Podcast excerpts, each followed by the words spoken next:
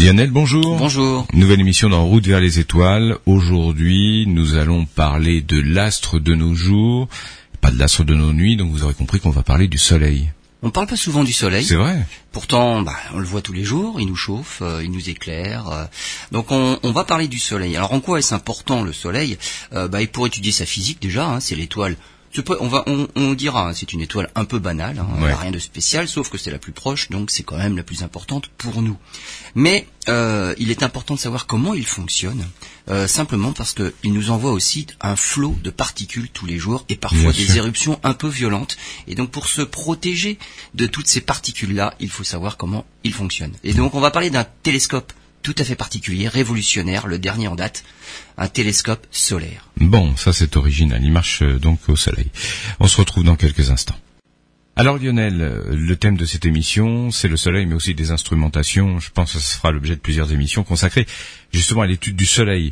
Alors le soleil, vous le disiez dans l'introduction, c'est une étoile euh, somme toute banale, comme des milliards dans la galaxie, mais il y a beaucoup plus. en fait, elle est banale, mais il y a, différents types de soleil. En Alors, quoi elle est banale d'ailleurs Voilà, c'est, c'est- alors le Soleil est une étoile, une étoile comme les autres, et en fait les étoiles on les différencie simplement par leur masse. Hmm. Donc, mais sinon euh, elles sont fon- elles, elles fonctionnent de la même façon, elles sont constituées des mêmes éléments, c'est essentiellement de l'hydrogène qui fusionne en hélium. Après, en fonction de leur masse, on les a classés par type. Alors les types, il y en a plusieurs O, B, A, F, G, K, M. Eh ben nous on est G. Ça veut dire qu'on est quand même très très loin du départ, sachant que les premières sont les plus massives et les plus chaudes. Donc O, B, A, F, K, G. On est G, nous. Donc c'est pour dire que c'est une étoile banale, euh, un, un million et demi de kilomètres de diamètre, mais ça fait partie des étoiles les plus nombreuses dans, dans, dans notre galaxie et dans l'univers. Les étoiles très massives ne sont pas très nombreuses et elles ne vivent pas très longtemps. Donc le Soleil type G, comme d'autres, des milliards d'autres dans la galaxie. Et l'étude du Soleil porte un nom, c'est Euh, l'héliophysique. J'allais vous poser la question. L'héliophysique, c'est important. C'est du grec? Et Hélios, c'est le Soleil, évidemment. Hmm. Alors on sait comment il produit son énergie, hein, depuis quand même pas mal de décennies maintenant. Euh, ce sont des réactions de fusion thermonucléaire, de l'hydrogène qui fusionne pour faire de l'hélium. On aimerait bien faire la même La chose, même sur, chose Terre. sur Terre, ouais. Pour l'instant, nos centrales nucléaires sont des centrales à fission. Fission, c'est pas On pareil. casse des gros atomes d'uranium pour en faire des plus petits, ça produit de l'énergie. Mais rapprocher des petits atomes pour en faire des plus gros, ça produit encore plus d'énergie. Et finalement, il y a moins de déchets radioactifs, donc ce serait quand même une énergie bien plus propre que la fission nucléaire. Pratiquement inépuisable en plus. Et pratiquement inépuisable, absolument. Euh, donc pour étudier le Soleil, euh, bah, il suffit de l'observer. Qu'est-ce qu'on voit à la surface? On voit une, on va dire une surface en peau d'orange. Donc euh, il y a de la granulation. Vraiment comme une peau d'orange, hein, on observe des petits, on appelle ça des graineries, c'est de, de la granulation euh, à la surface du Soleil. On envoie des sondes pour observer tout ça de plus près. Et puis on a des télescopes, évidemment, mais vous allez voir que pour observer le Soleil, c'est bien plus compliqué que pour observer les astres nocturnes, par exemple. Alors le Soleil, c'est le seul endroit quand même dans le système solaire où les conditions sont telles qu'on arrive à faire fusionner des atomes d'hydrogène. Les atomes, alors je parle simplement des noyaux, puisqu'évidemment il n'y a pas d'électrons, ils sont complètement libres. La température est telle qu'en fait les électrons ne sont plus rattachés aux, aux noyaux. Donc les noyaux sont libres, et le noyau d'hydrogène c'est un proton. Donc on ne peut pas faire plus simple. Mais rapprocher deux protons qui sont chargés positivement, il faut quand même des conditions extrêmes. 15 millions de degrés et une pression énorme. Avec ça, on arrive à faire fusionner des protons, donc des atomes d'hydrogène, pour en faire de l'hélium. Et grâce à ça, eh ben on a de la lumière et on a de la chaleur sur Terre. À propos de chaleur, euh, quelle, est la chaleur du soleil J'imagine que c'est pas pareil. Pour avoir écouté certaines de vos émissions, la chaleur n'est pas euh, répartie de façon euh, homogène. Non, en fait, ces réactions de fusion nucléaire ne se passent qu'au au cœur du Soleil, vraiment au centre, là où les conditions sont telles que les deux protons peuvent fusionner, donc 15 millions de degrés. Ensuite, il y a une grosse partie du Soleil, toute la, la couche externe, on va dire, c'est en, gros c'est inerte. C'est l'hydrogène qui ne fusionnera jamais parce que les conditions ne sont pas réunies pour qu'il fusionne. Il fait pas assez chaud. Par contre, la chaleur s'évacue. C'est vraiment comme un radiateur au centre, la chaleur se propage dans toute la pièce. Et bien là, c'est pareil. Il y a plusieurs zones, on va dire, pour évacuer la chaleur du Soleil. Mais arrivé vers l'extérieur, il y a des grosses cellules de convection. Imaginez, vous faites bouillir de l'eau, une casserole d'eau. Évidemment, la chaleur chauffe le fond de la casserole. Comment l'eau fait-elle pour être chaude même à la surface? Parce qu'il y a des mouvements d'eau dans la casserole. Et ce sont des gros bouillons. C'est ça qui fait les remous. Et on appelle ça de la convection. C'est-à-dire que ce qui est chaud dans le bas de la casserole, c'est moins dense Hmm. que ce qui est froid au-dessus. Si c'est moins dense, ça remonte à la surface, plus ou moins violemment en fonction de la chaleur que vous y avez mise, et puis ça redescend, finalement le- les parties froides sont plus denses, repartent vers le fond. Et ce mouvement de convection, en fait, les bouillons, les remous qu'il y a dans la casserole, ça fait que la chaleur s'homogénéise finalement à toute l'eau. Et c'est pas chaud juste au fond et froid toujours, toujours en haut. Pour le soleil, c'est pareil. 15 millions de degrés au centre, et avec les remous, eh ben, on arrive à 5500 degrés à la surface. Ouais, ce qui veut dire que si on n'avait pas ces 15 millions de degrés au centre, on n'aurait pas ces 5500 degrés à la surface Bien pour sûr. nous chauffer. Donc il y a des Ouais, étoiles qui chauffent beaucoup plus au centre, Ouais. et elles sont à 10 000 degrés à la surface, 20 000 degrés à la Donc surface. pour une planète habitable beaucoup plus loin que celle Bah, la vous- Terre. oui, nous, on aurait un peu chaud. euh, à notre chaud, hein. distance, il ferait trop chaud. Donc, la zone habitable pour ce genre de système stellaire-là, c'est bien plus éloigné. Donc, on a une surface qui est à 5500 degrés, et les remous, figurez-vous, on les voit. Ces gros bouillons-là, ces remous, ces cellules de convection, eh bien, c'est ce qu'on appelle justement la granulation, les graineries dont je parlais tout à l'heure, Mm. cet effet peau d'orange à la surface du Soleil. Ça, on le voit. Le Soleil, c'est aussi une énorme dynamo. Parce qu'évidemment, bah, il y a le cœur du Soleil, euh, et lorsque ça, ça, ça crée un champ magnétique. Donc le champ magnétique, comme pour, pour, pour la Terre, il y a un pôle nord, a un pôle sud. Mais comme pour la Terre, vous le savez peut-être pas, mais ces pôles-là s'inversent régulièrement. Alors pour la Terre, ce n'est pas un cycle régulier. Mais le pôle nord peut devenir pôle sud, les pôles peuvent migrer, et Oui. c'est pour ça que le pôle magnétique euh, nord, par exemple, n'est pas confondu avec le pôle nord gé- géographique. géographique. Et donc il faut vaut mieux avoir une boussole qu'une carte. Voilà. Bon, ça n'empêche pas de vivre, hein, ça nous empêchera pas de vivre. Ça posera quelques petits soucis, mais enfin c'est. Oh non, voilà. non, non, c'est quand, quand vous C'est faites euh, les traversées de l'Atlantique à l'aide d'une boussole, euh, vous risquez de pas arriver tout à fait à New York, euh, mais ça arrive de moins en moins souvent dans le co- notre quotidien. D'accord. Donc, euh, donc on n'a plus de problème. Et donc pour le Soleil, c'est pareil, il y a un pôle nord et un pôle sud, c'est un gigantesque aimant, et qui voit ses pôles s'inverser tous les 11 ans. Le pôle nord devient pôle sud. Et à cette occasion-là, le champ magnétique, bah, finalement, réussit à percer la surface un peu n'importe où. Le champ magnétique est complètement chamboulé. Au lieu d'avoir un aimant avec des belles lignes de champ magnétique qui partent d'un pôle pour aller à l'autre, gentiment et bien alignées, ça perce la surface. En perçant la surface, ces tubes magnétiques-là empêchent la convection de remonter. Donc ça va perturber la- les, les cellules de convection et donc il va faire moins chaud à la surface parce que la chaleur pourra pas remonter dans ces lignes de champ magnétique. Qu'est-ce qu'on observe à la surface? Des zones moins chaudes, typiquement dans les 3500-4000 degrés. Et c'est des zones de contraste finalement à côté de- de- D'où- de- d'où- d'une surface qui est à 5500 D'où degrés. les taches solaires. D'où les taches noires. Ouais. Alors c'est pas des Tout trous est à la relatif. surface. Hein, tout est relatif au niveau Voilà. des taches. euh, Alors les taches chaudes. solaires, c'est moins chaud, bah, ça Ouais. fait 3500, 4000 degrés, Hmm. mais la surface est à 5500 degrés. Donc c'est ça qui crée les taches solaires, c'est simplement un champ, une ligne magnétique qui va percer la surface n'importe où, pas seulement au pôle. Question rapide, mais rapide. Si notre Soleil avait une chaleur extérieure euh, moyenne de 3500 degrés, on pourrait vivre sur Terre? Ah bah, la zone d'habitabilité, il faudrait qu'elle soit plus proche aussi. Ouais, C'est-à-dire qu'il sur Terre, il ferait actuellement le climat de Mars. C'est-à-dire que c'est Très froid. au maximum c'est 0 degré, mais c'est plutôt dans les moins D'accord, 50. voilà. Donc il faudrait être plus proche. Ah, au contraire d'une étoile plus chaude, il faudrait être plus éloigné. Comme quoi ça Donc- tient un peu. Hein. Donc euh, voilà, c'est ça. On, on a une étoile, on finalement les conditions de vie sont respectées à peu près à notre distance. Revenons à, notre ligne- à nos lignes de champ magnétique. Si à certains endroits elles ne peuvent pas remonter, elles empêchent, la, elles empêchent la chaleur de remonter. Imaginez, c'est comme vous mettiez un petit couvercle quelque part et vous empêchez la chaleur de remonter, la chaleur va repasser par un autre endroit. Comme le lac Hibou. Elle repasse par les côtés. Mm. Et donc il y a des endroits beaucoup plus lumineux et beaucoup plus chauds finalement autour de ces zones sombres, des groupes de taches solaires, et il y a ce qu'on appelle des facules. Et là par contre, la, la température mesurée c'est plutôt 8000 degrés. Donc le Soleil c'est en moyenne 5500 degrés à la surface. Les taches, c'est un peu moins de 4000. Les facules solaires, qui sont bien plus lumineuses, des zones très, br- très brillantes, c'est 8000 degrés. Mais c'est cette ligne de champ magnétique-là, euh, le, le champ magnétique, évidemment, c'est polarisé. Et la matière du Soleil, elle est tel- tellement chaude qu'elle est polarisée aussi. Mm. Et donc, dans ces lignes de champ magnétique peuvent circuler de la matière. La matière solaire circule dans ces boucles magnétiques-là, qui sort d'un endroit du Soleil, qui revient à un autre endroit du Soleil. C'est ce qu'on appelle des protubérances. Magnifique protubérance, tout ça on peut le voir avec des instruments d'amateurs, c'est fantastique à voir. On verra que justement, ce qui va nous manquer après, c'est des télescopes bien plus professionnels qui peuvent voir avec de bien, une bien meilleure résolution, les plus petits détails. Mais tout ce dont je vous ai parlé là, on le voit avec des instruments d'amateurs, et franchement les, les images sont belles déjà, sont détaillées, mais pas suffisamment pour les professionnels.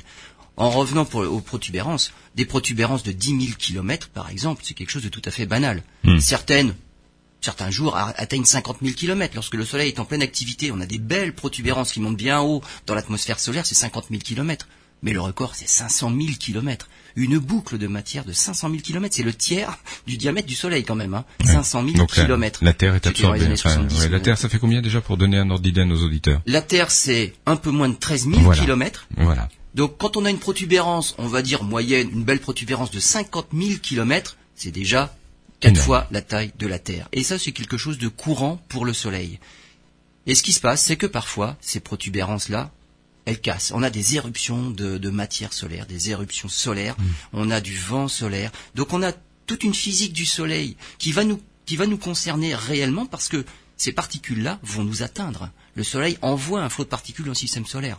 Si ce que je vous avais raconté, ça se passe juste au niveau du Soleil, On- à s'en- 150 millions de kilomètres de chez nous, on fait des belles images, Voilà, Connaître le Soleil, ça nous suffirait, mais pas plus.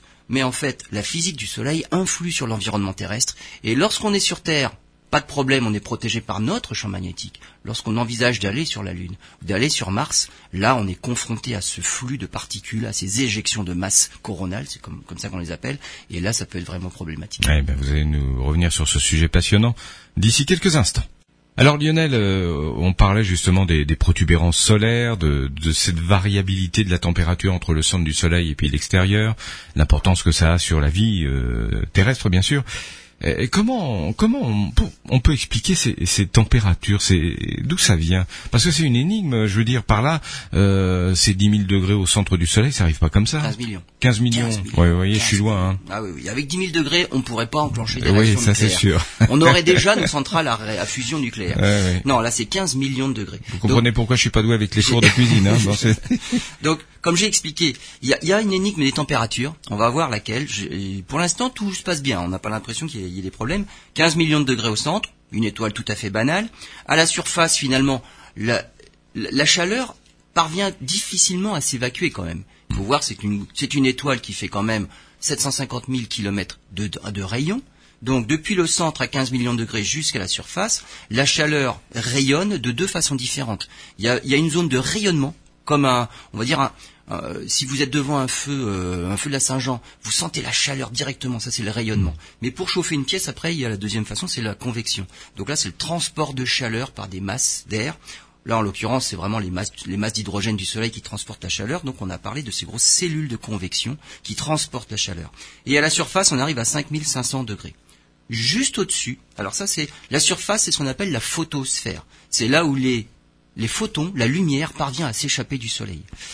Pour la lumière, c'est compliqué le cheminement, parce que la lumière est émise, évidemment, elle est fabriquée lors des réactions nucléaires. Le Soleil fabrique de l'énergie, il fabrique de la lumière. Cette lumière-là, elle est absorbée en fait. Les protons, les, les atomes récupèrent les photons, qu'ils relibèrent ensuite, qu'ils ils sont réabsorbés, ils sont réémis. Donc les photons ont du mal à s'échapper du Soleil parce qu'ils ne vont pas en ligne droite directement depuis le centre jusqu'à la surface. Et donc un proton qui fait un chemin plutôt chaotique met à peu près 2 millions d'années à sortir du Soleil. Ah, quand même. Voilà, 2 millions d'années. Parce qu'il va pas en ligne droite. La lumière, ça se propage très vite. Mais lorsque le chemin est complètement chaotique et c'est loin d'une ligne droite, eh ben, pour sortir des 750 000 premiers kilomètres, il lui faut 2 millions d'années. C'est-à-dire que la lumière que nous recevons actuellement du Soleil, ce sont les, les particules émises au moment des premiers hominidés. À peu près. Hein, c'est ça À hein peu près. Ouais, C'est- enfin, des, vraiment les, australopithèques. Les australopithèques. C'est ça. Absolument. Mais une fois que la lumière est libre, c'est-à-dire à la surface, la photosphère, là, il lui faut que 8 minutes Hmm. pour atteindre la Terre. Donc les 150 millions de kilomètres, là, c'est 8 minutes. Alors que pour franchir les 750 000 premiers kilomètres du cœur jusqu'à la surface, c'est à peu près 2 millions d'années. C'est l'ordre de grandeur, on va dire. Pour un photon qui, bah, il est, il est réémis dans toutes les directions. Donc il va pas en ligne droite vers la surface. Ça veut dire que le jour où le Soleil s'é- s'éteint, on s'en aperçoit que 2 millions d'années après? Le jour où le soleil s'éteint, Rapidement, hein, parce que c'est pas le sujet du... Euh, alors non, parce qu'en fait, c'est les, les photons. euh, les photons mettront que 8 minutes de la surface, Hmm. donc on le saura quand même assez rapidement. Mais les derniers photons, oui, qui seront fabriqués, Ouais. euh, il restera quand même un petit peu de, de photons à, à évacuer. Et donc, à la, à la surface du Soleil, la photosphère, là où les photons sont émis, voilà, il fait 5500 degrés. Juste au-dessus, on est dans ce qu'on appelle la chromosphère. C'est là où on va trouver, on va dire, les protubérances. Là, c'est 6000 degrés déjà. Hmm. La température remonte, ce qui est, ce qui peut paraître un peu un peu étonnant. Ensuite, on arrive dans ce qu'on appelle la couronne. Et donc là, la couronne, il y a la basse couronne qui est vraiment en contact avec la surface solaire et la haute couronne. La basse couronne, on a mesuré des températures de 1 million de degrés. Et dans la couronne solaire, c'est plutôt 2 millions de degrés. Et là, l'énigme, c'est comment un radiateur qui, qui émet une chaleur à 5500 degrés peut chauffer une couronne à 2 millions de degrés. Ben oui, mais je comprends pourquoi les scientifiques se penchent sur le sujet, parce que c'est, ça peut conduire à des solutions énergétiques extraordinaires. Alors ça, Entre autres, hein. oui, ça pourrait, ça pourrait donner des idées. Des idées. Donc voilà, voilà l'énigme. C'est une boutade, hein, bien sûr. Alors l'énigme, elle a commencé à être étudiée. Alors, il faut savoir, il y a longtemps qu'on étudie les tâches solaires, mais euh, il faut remonter en 1908 avec George Hilary Hale. Alors George Hale, c'est euh, c'est un célèbre astronome américain. Il a d'ailleurs donné son nom au plus grand des télescopes pendant très longtemps, le télescope de 5 mètres 08 du Mont Palomar. On l'appelle le télescope Hale. Et donc c'est ce George Hilary Hale qui a étudié en 1908 la- les tâches solaires mais non pas en en faisant des photos, ça on le faisait déjà depuis quelque temps déjà, mais simplement en faisant la spectroscopie, en étudiant le champ magnétique. Donc il a fait, euh, il a étudié la polarisation de la lumière autour de ces taches solaires. Et son idée à lui, c'était que les taches euh, avaient pour origine le champ magnétique solaire. C'était une idée. Alors à l'époque, on n'en avait pas la preuve. C'était une idée comme tout scientifique. Quand on fait des découvertes, il faut avoir des idées. Le problème, c'est qu'on parfois on manque d'idées et donc on ne peut pas faire avancer la science. Son idée, lui, c'est le champ magnétique. Donc les taches solaires sont provoquées par le champ magnétique. Il faut étudier vraiment en détail ce fameux champ magnétique. Donc c'était une bonne idée. Parce que maintenant on le sait aussi, quand il y a des taches solaires, les taches sont en général par groupe et il y a toujours un, un côté des taches, c'est un pôle, c'est un champ magnétique nord, et un autre groupe, c'est Ah, un sud. C'est original, ça c'est intéressant. Et dans l'hémisphère opposé du Soleil, Hmm. les, les- évidemment, les polarités sont inversées. Donc, tout ce que je vous ai dit, donc le- les tâches solaires, et je vous ai expliqué pourquoi, c'est vraiment le champ magnétique qui perce la surface. Donc, toute cette, cette activité solaire-là, qui observe un cycle de 11 ans, puisqu'au bout de 11 ans, les pôles se sont inversés, et là, absolu- et là, maintenant, le champ magnétique est devenu calme. Donc, il y a des moments de calme dans l'activité du Soleil. Et donc, le, le but est maintenant d'essayer de pouvoir observer bah, ce Soleil-là en détail. Ouais. On n'a pas ce qu'il faut On, jusqu'à on envoie maintenant des sondes. Ouais. Alors on envoie des sondes.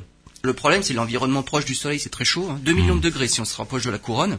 Heureusement, c'est une atmosphère très peu dense. C'est extrêmement ténu. Donc euh, on n'imagine pas que c'est comme l'atmosphère de la Terre, euh, où le moindre déplacement d'air, on le sent. Hmm. Euh, là, non, c'est 2 millions de degrés, mais c'est quand même très très très peu dense. Donc finalement, on peut arriver à circuler dedans. Mais par contre, il faut quand même protéger les instruments de la chaleur. Donc les panneaux solaires qu'on envoie sur certaines sondes solaires, faut Mm. pas les envoyer direct, les diriger directement sur le soleil. Ils en font fait, ils sont un peu inclinés pour évacuer la chaleur. Ouais. Non pas pour récupérer la lumière pour l'électricité, mais pour évacuer la chaleur, bien parce qu'il faut vraiment évacuer la chaleur. Et donc l'idée, c'est d'observer en détail tous ces phénomènes que l'on voit à la surface du soleil. Ouais. On a un problème, c'est que pour observer les tâches, la granulation, tout ça être en haute résolution. Ce qu'il faut savoir, c'est que la granulation, euh, les graineries qu'on voit à la surface, ces bouillons là de convection, leur, leur taille, c'est de la leur l'ordre de grandeur, c'est la taille de la France. C'est-à-dire c'est 600 000 kilomètres. Voilà le bouillon dont on parle. Et ça, ça fait une cellule de convection. Et toutes les minutes à peu près, on voit que ça change. Donc si on fait des photos toutes les minutes du soleil, on va voir à la surface, tout ça, ça va remuer. Et donc toutes ces, ces bulles de convection-là vont évoluer. Mais ça, la taille, c'est typiquement la taille de la France. Une tache solaire, typiquement, c'est la taille de la Terre. C'est énorme en fait. C'est oui, Mais vu de la Terre, évidemment, tout ça, c'est petit. c'est tout petit. Donc observer en détail les taches solaires dont l'origine est le champ magnétique. Faire, essayer de faire des photos détaillées simplement de, la, de chaque cellule de convection, chaque grainerie, la granulation, c'est compliqué. Ce qu'on fait, ce qu'on arrive à faire, c'est avoir des détails de l'ordre de 100 km. Mais 100 km, c'est pas suffisant pour observer en détail et comprendre finement ce qui se passe à la surface au niveau du champ magnétique pour savoir pourquoi on passe de 5500 degrés à, à 2 millions de degrés dans la couronne. Et donc on va en revenir à, à ces télescopes solaires et surtout le dernier en date, le DKIST. Alors DKIST c'est Daniel K. Inouye Solar Telescope. Voilà. Donc c'est le Voilà, télescope on- solaire On en Daniel des Inouye. KIST. Et lorsqu'on va en parler, son objectif à lui, c'est d'atteindre, et il atteint actuellement, puisqu'il il est déjà en, en service depuis un an, 16 km. Il a une résolution à la surface du Soleil de seulement 16 km, et on va voir que pour y parvenir, c'est pas simple. Oui, bah, j'imagine qu'il faut euh, de l'innovation technologique à fond pour pouvoir euh, résoudre euh, ce problème. Lionel, on se retrouve bientôt pour une prochaine émission, puisqu'on étudiera plus précisément, vous nous parlerez de cette euh, de ce télescope, le DKIST. Je préfère en rester là plutôt que de prononcer le nom complet, je suis pas doué. Merci, à bientôt.